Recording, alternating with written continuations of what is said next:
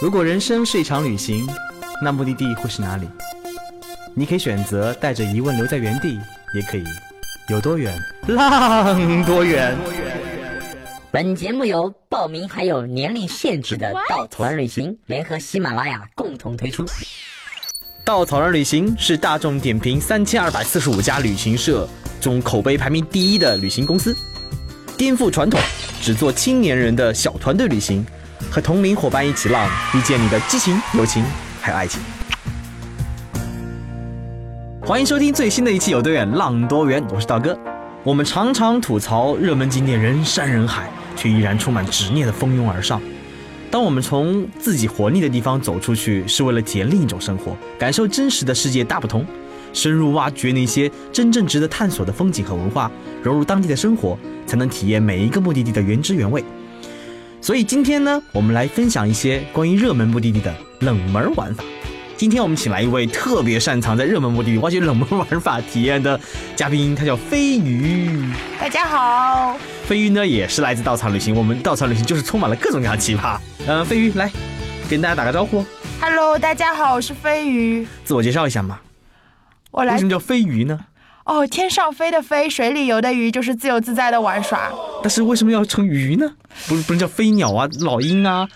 呃，小鸡啊，不对啊。从天上到地到水里，就是这样的跨度比较大嘛。啊，就是说你可以 海陆空全方位里跳着玩，对吧？嗯，哇，好，全地形。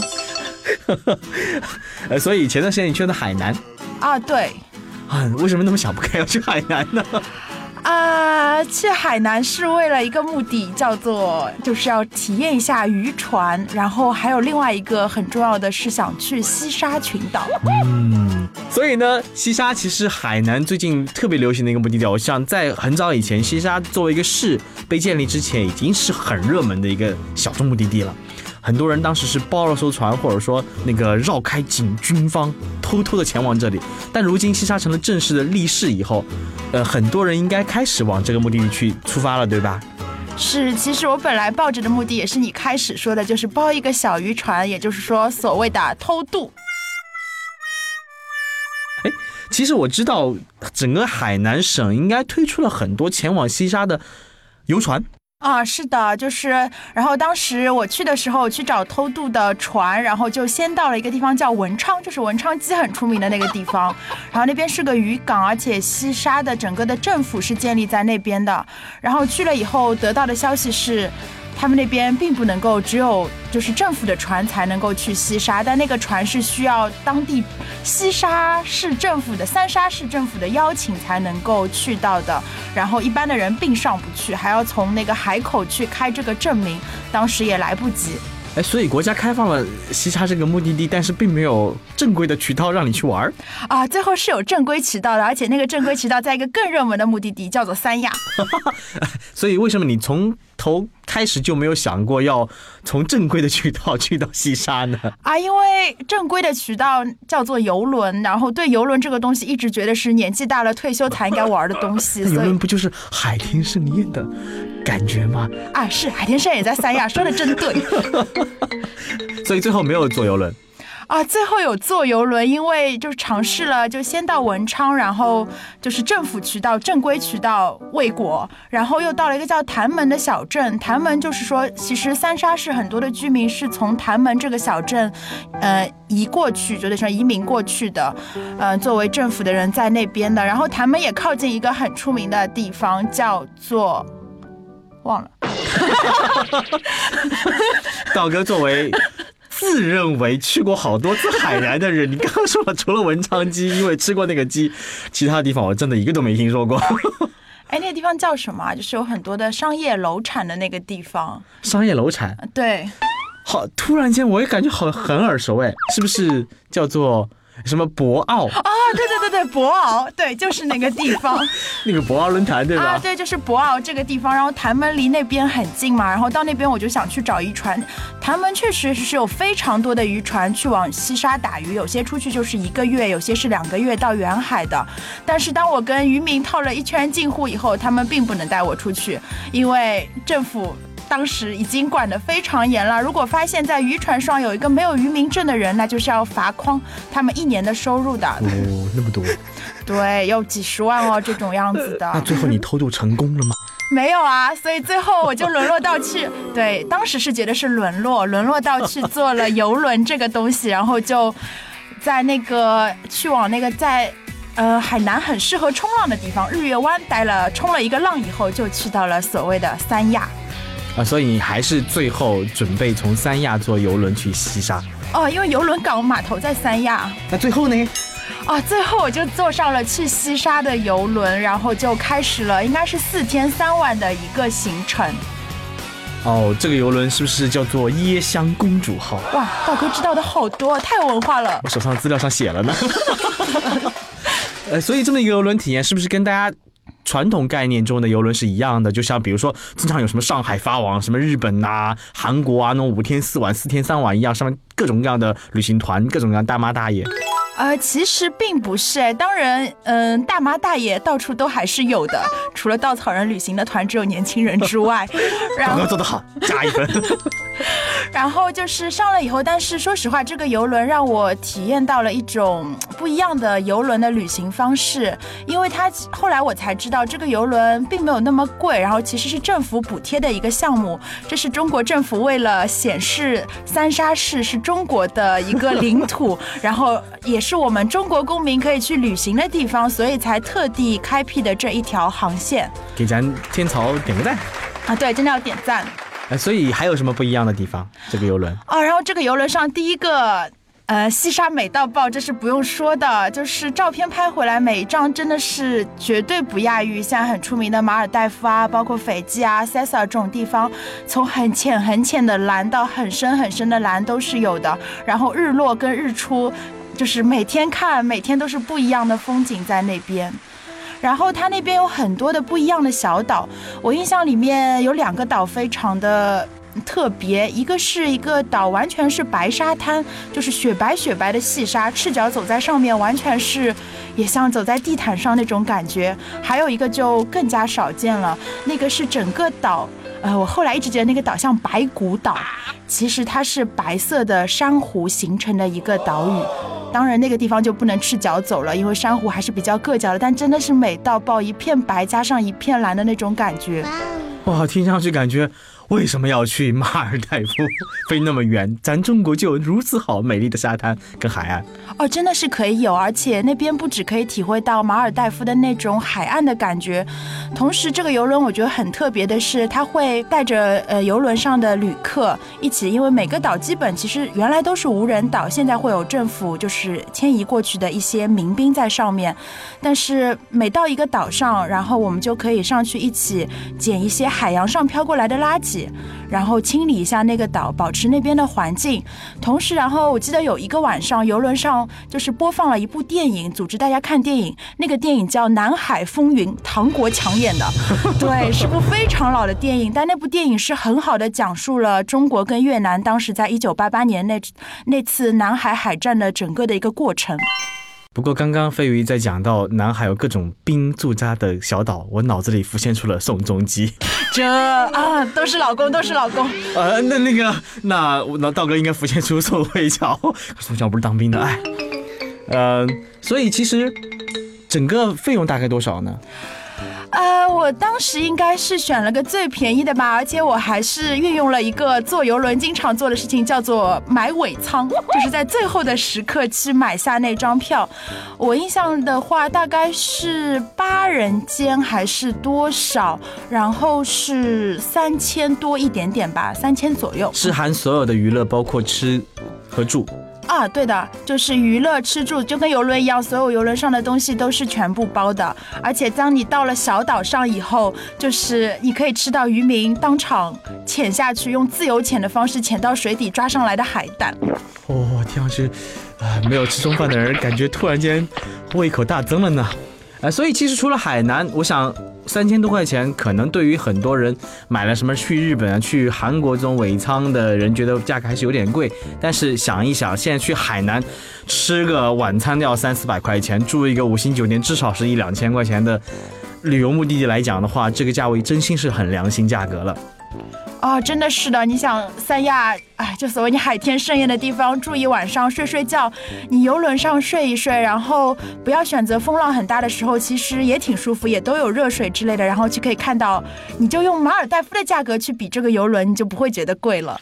所以说，虽然海南很热门啊，虽然海南是很多那个老人们特别喜欢冬天去当候鸟的地方，也是一个被炒得很厉害的一个。在很多年轻人心中，哎呀，我是不要去的地方，一定要出国去海岛。其实别忘了，海南还有中国最美的海，就是西沙。如果你愿意去到这个地方的话，坐上一艘游轮，你会看到世界上最美最美的海岸线。是因为它是我们国家的海岸线，哇，多么爱国啊！哎，这期的政治觉悟好正确啊！那是。所以呢，我们刚刚讲了第一个关于热门目的的小众玩法，我们讲第二个热门目的地，那就是日本。日本，我想最近是特别多女孩子喜欢去的目的地，因为为什么可以很多很好的买买买？哦，是的呢，我大概在几个月时间里面就连续去了两次日本，导致了一个我不停的什么说走就走去日本的错觉在公司里面。可是之前跟飞鱼聊天的时候呢，飞鱼没有去任何的我听过的名字，去了仙台，去了驻地，还去了两个，去了一个名词我连念都不会念的一个地方。哦，其实这样子的可以驻地，其实还是驻地鱼市场嘛，其实是东京的，还是很出名。这次也是意外的去，是因为听说它十一月份马上就要搬迁到郊区去了。它一直是亚洲最大的海鲜市场，然后去到那边就惊呆了，因为那是一个没有鱼腥味、没有积水的海鲜市场。呃，就是那就特别干净那种吗？啊，对的，就真的你去一看，就会觉得哇，日本人啊，你们连海鲜市场都那么日本人啊！喷了香水儿，整个市场很好闻吗？哦，真的是。然后它好闻的其实不是鱼的味道，它好闻的是一家家餐厅的味道。那些餐厅的话，每天早上就是七八点钟开始就会在那边排队，然后吃着正餐吃的东西，一直到晚上到下午。而仙台，我印象当中应该是鲁迅当年留学的地方。哇，又觉得你好有文化哦！一直的。对的，仙台是去仙台，其实是因为也是为了大家现在很热门的叫日本三年多次签，呃，然后冲绳那个地方。第一，机票很贵，然后第二，那个我去的就最近嘛，还不适合潜水，因为本来那边就是冷水系的，然后在一二月份去的时候，其实水就更冷了，没法潜水，所以就，而且听说那边没什么玩的，也没有文化，所以就直接放弃了那个目的地，而选择了就是东北三省里面的仙台这个地方。所以仙台能带给你什么不一样的感受了吗？啊，当时在那个三个地方里面选仙台，是因为看到了一个地方叫做松岛。然后那个地方是所谓的日本三大景，其实不要听上去觉得很厉害很厉害，其实日本人经常会评这种三大这个三大那个，但是它还是日本三大景。呃，然后呢，还有什么特别的体验吗？哦，然后那个地方其实我当年当当时想只是想去呃，就是吃吃啊买买啊，因为仙台的牛肉非常的出名，还是买买买 啊，对，日本就是吃吃吃买买买很合适的地方，真的。然后去了以后才开始会以为松岛这个地方应该就是个千岛湖一样的地。方，因为它也是在一片水域里面，然后有一个个冒出水面的小岛，但是去了以后会发现，哎。日本人的千岛湖跟中国的千岛湖还是不太一样。一方面是因为千岛湖的话，其实也是个很美的地方啦。然后它是因为从前水库的建造，把所有山都淹掉，然后形成了山变成了岛。而松岛这个地方，其实它本身就是在海边，然后是海上一座座被海水腐蚀过的这样的石头，在那边有各种各样的形状。然后日本人的风格在这里体现，就是每座山上。都种了松树，一排一排，整片整片的松树，就像在海上有一大盆一大盆的盆栽放在那边。哦，听着很酷哎。对的，真的还是挺美的，而且海鸥就在你头上飞，然后你就也是坐一个小船嘛，就在上面兜一圈，看看各种各样的奇石怪状，加上长树的样子。嗯，那那个我不认识的目的地名字呢？一个山，一个之字，另外一个富。啊，那个地方是叫做祈福。哦，祈福啊，终于文化长了一点。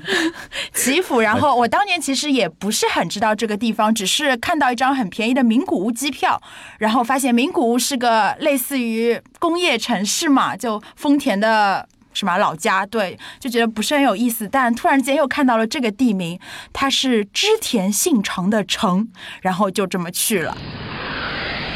织田信长是谁啊？织田信长是日本战国时期的三大将之一。然后虽然我读掉了《织田信长传》，但是我的知识基本也只有这点。哇，真的是跟一个有文化人聊天，好好没有乐趣啊！让我想一想，接下来该接什么话。哎，所以呢，其实很多热门目的地呢，只要你用心，都会找到很多小众的玩法。当然，很多大的地方呢，像日本这种国家，你可以找到很多小众的目的地，并不是只有京都啊、嗯、大阪呐、东京啊这样子才是第一次适合去的地方。包括，所以飞鱼刚刚跟我们分享了好几个他旅行当中去到小众目的地和小众玩法的方式。其实呢，咱国家虽然很多很多地方呢非常的热门，我们举个例子啊，我们经常会遇到黄金周。人挤人的国内的目的地，为什么会人挤人呢？因为大家很多人都喜欢打卡式的旅行。在这里呢，分享几个目的地。今天分享第一个目的地就是我们最爱的云南省。云南除了大家耳熟能详的昆明、大理、丽江以外，其实云南是一个非常非常美的地方。这个地方呢，有中国的二十六到二十七个、二十六个少数民族。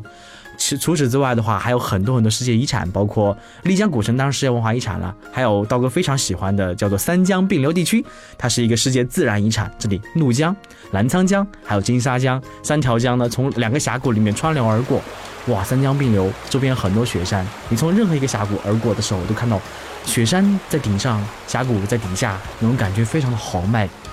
除了这些地方以外的话，云南往西会有福贡。不过呢是傈僳族和他们的同心酒，就是非常非常能体现当地特色的一个东西。还有丙中洛是一个人生共居的地方。怒江大峡谷里面还有一个地方叫桃花岛，它是一个与世无争的世外桃源。稻草人一条路线呢是去到怒江大峡谷里面，会住在丙中洛岛主的家里面住上一晚。还有贡当神山，在这里可以看到整个壮阔蜿蜒的怒江第一湾。再往西呢，还有腾冲的和顺古镇，这里也是一个非常美丽的边陲小镇。田园风光里面，整个滇西都居住着整个傈僳族、拉祜族、藏族、白族、怒族、纳西族等等能歌善舞还能喝的少数民族，非常有意思。往南的话，除了大家熟悉的傣族和西双版纳以外，同时还是佤族的一盘。佤族又是另一番古老神秘的风景，有着堆了上千年牛头祭祀的龙摩耶圣地，也有中国最高的树种之一望天树。你行走在两棵树之间的步道上，格外的刺激。还有非常古老的村庄翁丁，翁丁在自己的日常生活会留下整个佤族人原始社会的印记。还有佤族纳瓦山和它非常非常漂亮的云海，当然还有各种傣族原始的村在。